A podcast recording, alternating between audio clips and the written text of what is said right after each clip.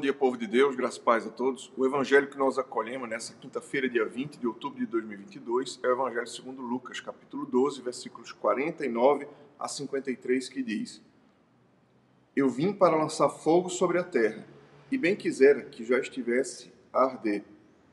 Tenho, porém, um batismo com o qual hei de ser batizado, e quanto me angustio até que o mesmo se realize. Supondes que vim dar paz à terra? Não eu vou afirmo, antes divisão, porque daqui em diante estarão cinco divididos numa casa, três contra dois e dois contra três. Estarão divididos pai contra filho, filho contra pai, mãe contra filha, filha contra mãe, sogra contra nora e nora contra sogra. O Evangelho do Senhor, louvado seja o Cristo, que as palavras do Santo Evangelho perdoem nossos pecados e nos conduzam à vida eterna. Bom, no primeiro momento, o Evangelho que hoje acolhemos parece-nos escandaloso.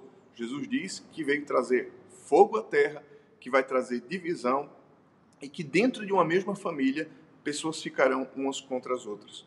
Eis aqui o grande mistério da graça de Deus. Sim, Jesus Cristo veio trazer um fogo abrasador a esse mundo.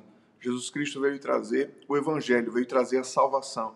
Mas esse fogo que traz juízo e que purifica, vem nos lembrar uma grande realidade. Nem todos haverão de se abrir para a graça de Deus. Deus quer salvar todos, mas nem todos desejarão se abrir e aceitarão receber a graça de Deus e a salvação que há em Jesus Cristo. E, infelizmente, muitas pessoas, inclusive dentro de nossa família, às vezes pela dureza do coração, às vezes é, porque já foram longe demais é, na sua dureza e na sua descrença, então elas decidem voltar-se contra Deus.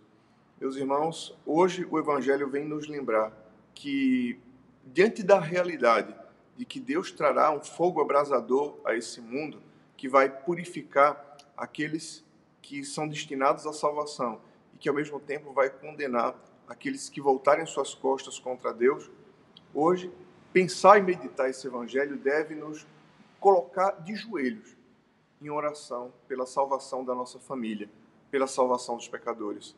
Eis aqui o nosso grande apostolado que o Senhor nos tem entregado: orar diuturnamente, continuamente, pela salvação da nossa casa e pela salvação dos nossos. Peçamos ao Senhor que, pela, pela graça, pelo fogo abrasador do Espírito Santo, os corações daqueles a quem nós amamos possam se voltar e se abrir à graça de Deus. Muitas vezes nós queremos forçar é, argumentar com as pessoas em casa.